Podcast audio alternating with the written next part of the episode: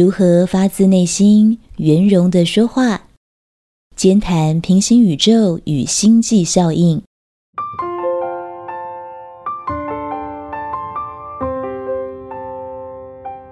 马上就要投票选举了，虽然我们常说选举是要选会做事的人，可是相信大家从选举的过程里面也看得出来，不会说话的候选人大概也很难当选。因此，一个人会做事，也要会表达，在现在的社会才能够得到更多的机会。所以今天我们要来研究怎么样把话说得更好。但是在这之前，首先是一个心态上的建立。每次要去跟别人说话之前，有句话可以先放在心里提醒自己：说完话以后，我是想要多一个朋友。还是多一个敌人呢？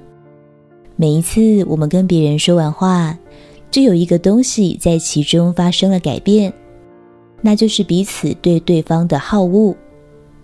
人跟机器不一样，人的特点就是有好恶之心。别人与你无论谈论什么，即使是工作上的例行交代，说完之后都会有一个额外的东西产生。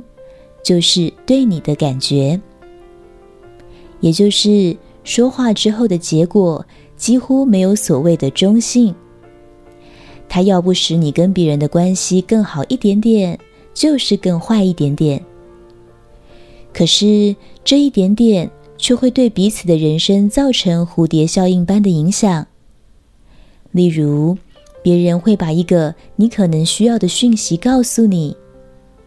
常常就是因为他对你曾经有过那么一点好印象，而某人没有把某个机会 pass 给你，常常也只不过是因为他曾经对你有那么一点点不好的感觉。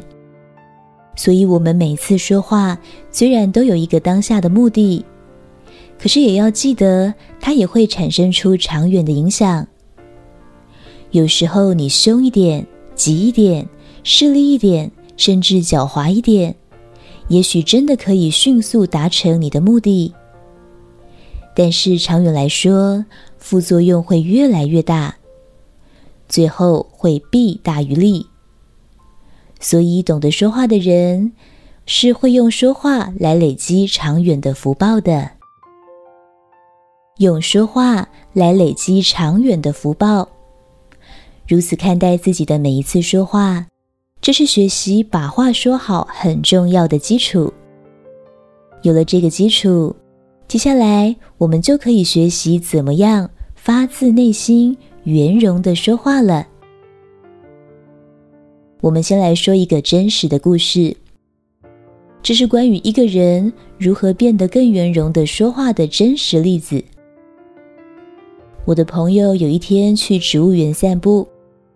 那个地方有一个池塘区，池塘区的旁边有一大块空地。虽然是空地，但是是铺着平整的黑色地砖的。结果那天他经过那里时，居然看到有一个中年男人把地砖区域当作黑板，蹲在地上拿着一块石头，就在地面上恣意的刻写。一面滔滔不绝地跟旁边一个朋友不知道在解说什么。当时我朋友立刻觉得生气，心里想：怎么有这么没公德心的人？然后他就有一股冲动想过去制止对方。说到这里，像这种情景，如果是你走过去，会对那男人怎么说呢？先生，请你不要在这边写好吗？这样会破坏公物。哎，朋友说，如果真的冲过去，大概会这么说吧。不过我的朋友抑制了自己的冲动，他停在原地思考了两三分钟，然后他说，他突然想通了某些事，完全不生气了，并且产生了他觉得更好的说法。于是他就走过去，平和地说：“先生，这样刮地砖会不会留下痕迹啊？我觉得这边地砖铺得很美，真的不希望它被刮花了。”结果，那个中年男人站起来，用脚往地上磨了几下，字迹不见了。他说：“不会啦，你看。”然后晃了晃手上的小石头，意思是字迹是来自石头的粉末。啊，那就还好。我的朋友笑了，然后说：“不过就在隔壁有一个草坪，旁边有泥土地。”建议你们去那里写比较好，不然的话，我这里有纸跟笔，借给你们用好不好？因为这里有很多来参观的小朋友，他们如果学大人这样做，不一定能够拿捏分寸，也许就损伤地面了。最后，那个男人跟他的朋友就移动到了草坪那边去洗了。听了我朋友的叙述，我问他是做了什么思考，所以不生气了。朋友说，他先去感觉自己生气的原因，是觉得对方怎么可以因为自己的私利就不管别人，破坏地砖。所以那个不管别人是让自己生气的第一个点，心疼地砖被刮花是生气的第二个点。然后他就思考说，如果有一个人可以这么做。那么他当下究竟处在什么样的意识状态呢？这么一想，他就开始盯着那个男人仔细的看，然后他留意到对方的年纪跟穿着，感觉很乡土，而他的动作正热切地画着地面，在跟朋友讨论不知道什么事。突然间，我朋友就想起。小时候住在乡下时，他跟别的孩子也曾经随意捡起一块石头，就在水泥地上写字画图。不要的时候，又用脚来回磨一磨，擦掉的情景。于是他思考到，对方正投入的情境与自己所知觉的世界，很可能是不同的。首先，对方也许觉得写完之后再用脚擦掉就好了。其次，对方也许并不像自己觉得这片地砖是美的，自己会觉得地砖美，是因为平常比较关注周遭环境，才会慢慢建立这种美感意识。而其实很多台湾人对环境都是当作背景没去注意的，所以不能认定他们跟自己一样也看到了美，还会故意去破坏。第三。我的朋友一开始就认定地砖已经被刮坏了，可是其实自己并不知道啊。反思到这里时，他就不生气了。于是他就去想该怎么去关心这件事比较妥当，于是才会说：“先生，这样刮地砖会不会留下痕迹？我觉得这边地砖铺得很美，真的不希望它被刮花了。”就我看来，这真的是更圆融的关切方式。他表达的是自己的担心，可是提出的方式是用一个中性的问句，给双方都保留了空间，没有说对方一定是故意的，也没有说对方造成破坏了，可是却也传递出了自己的初衷、自己的担忧，并且勇敢介入了。想想看，另一个版本。如果在大庭广众之下直指对方破坏公物、没公德心，虽然对方可能突然在一瞬之间发现自己的作为在别人眼里的意义，却也可能会有一种“我不是这么坏的人”的被误解感和屈辱感。接着双方也许就吵起来了。上面这个例子，我这位朋友所用的思考方式叫做太极式思考。一旦一个人切入这种太极式的思考模式，他的说话就很容易变得更圆融。什么是太极式思考呢？就是每当自己对事情下了一个评判时，就试着去想象，如果有人跟我评判刚好完全相反，那么会因为什么原因而变得可能？例如，当你去逛街看见衣服，你心里觉得，这好丑哦时，你就会问自己：如果真的有人觉得这件衣服很美，穿在身上会很喜欢，那么可能是因为什么？又可能是哪些人会觉得很美？甚至于，你可以故意改口说：“这好美哦。”然后去重新感觉看待这件衣服的不同视角。相反的，譬如你看了一部电影，自己觉得好棒哦，那么你也可以去模拟，那有没有人会觉得很烂？假设真的有人会这么觉得，那么他可能是站在什么样的立足点？又可能有哪一些人会觉得很糟？如果你是做生意的，碰到了自己认为的奥客，你心里想好讨厌哦，那么你就要试着去思考，那会不会有人觉得不讨厌？假设有人遇到这种客人不讨厌，那可能的原因是什么？再例如，也许你正跟某人起冲突，他所指责的事情你觉得很无辜，这时候你也可以去想。也许我的本意不是如此，但如果他真的就是这样觉得，那我的行为有什么原因？从这个人那里看起来，真的像是他说的那样呢？这种思考方式会帮助你提高视野，变成同时可以俯瞰你自己与别人的平行宇宙。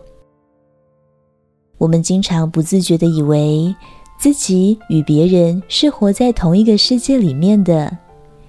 其实，每一个人都活在自己认知场里面，我把它称之为平行宇宙。太极图是一个圆圈，里面有黑白两极，以互补的方式结合成一个完美的圆。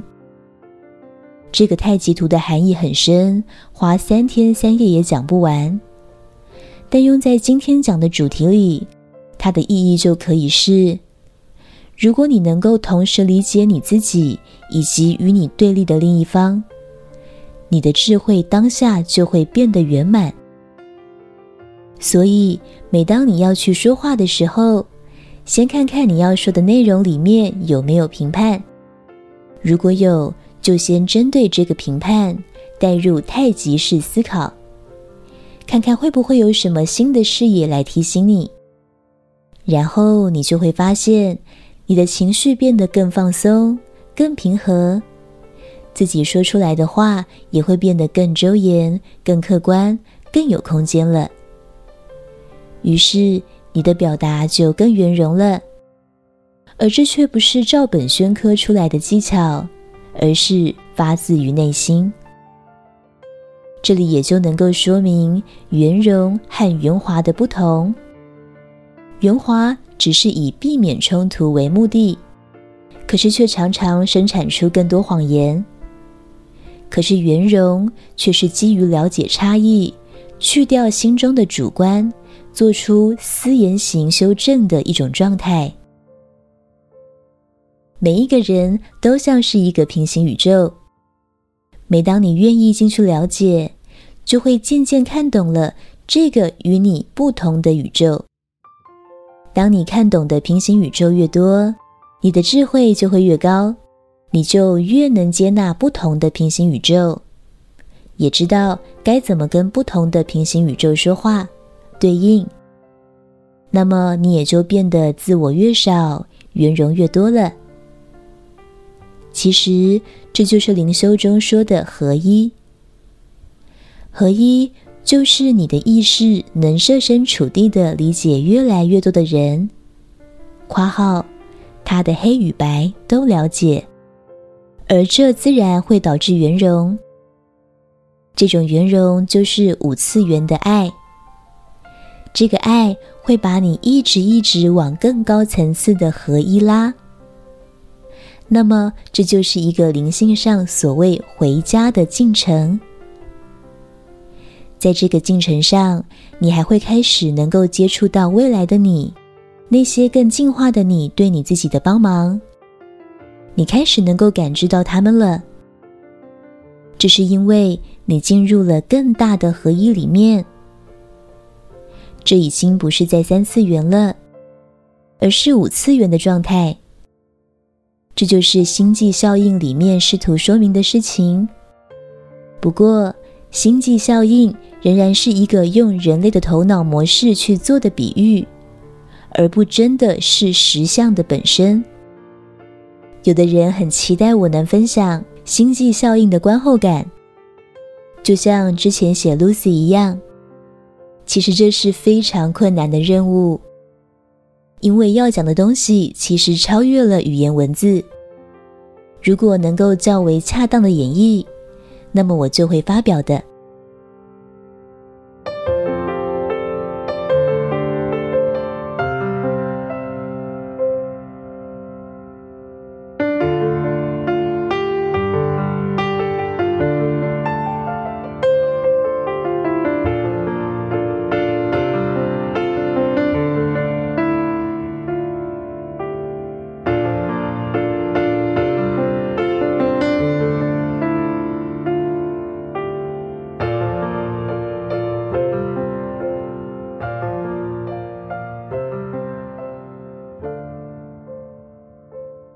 如何发自内心、圆融的说话？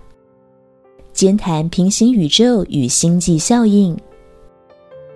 本文作者张成老师，青草青选读。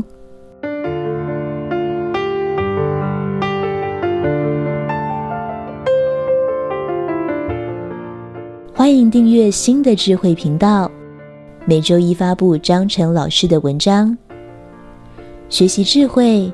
生命不浪费。